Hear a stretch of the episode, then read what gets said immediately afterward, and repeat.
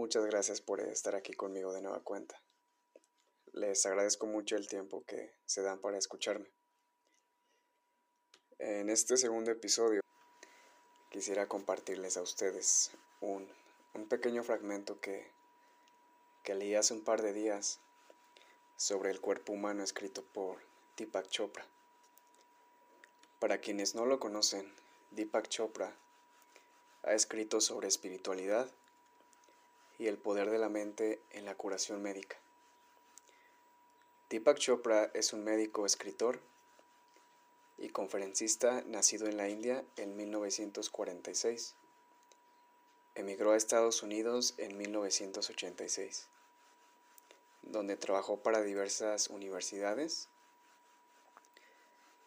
y además ocupó cargos directivos en el New England Hospital de Massachusetts y el Boston Medical Center, para después pasar a ejercer la medicina privada. Deepak Chopra se especializó en técnica de meditación trascendental y es practicante de la medicina alternativa. Chopra es fundador y director del Centro Chopra para el Bienestar y el Instituto Médico Mente-Cuerpo, ambos ubicados en California.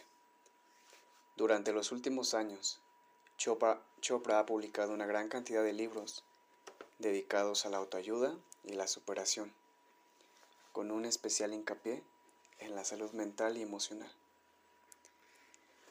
A continuación les comparto este pequeño fragmento que, que leí, que realmente me pareció fantástico, que hace acerca del cuerpo humano.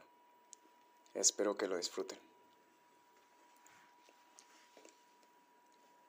Cuando eres concebido, eres simplemente una hebra de ADN en un huevo fertilizado, dividido solo 50 veces. En 50 divisiones llegamos a tener 100 trillones de células, lo cual es más que todas las estrellas de la Vía Láctea. Y cada célula cumple 6 trillones de funciones por segundo. Cada célula sabe instantáneamente lo que las células hermanas hacen. ¿Cómo es que el cuerpo humano tiene pensamientos? ¿Cómo es que el cuerpo humano toca el piano? ¿Cómo es que el cuerpo humano mata gérmenes, limpia toxinas y además crea un bebé? Todo esto al mismo tiempo.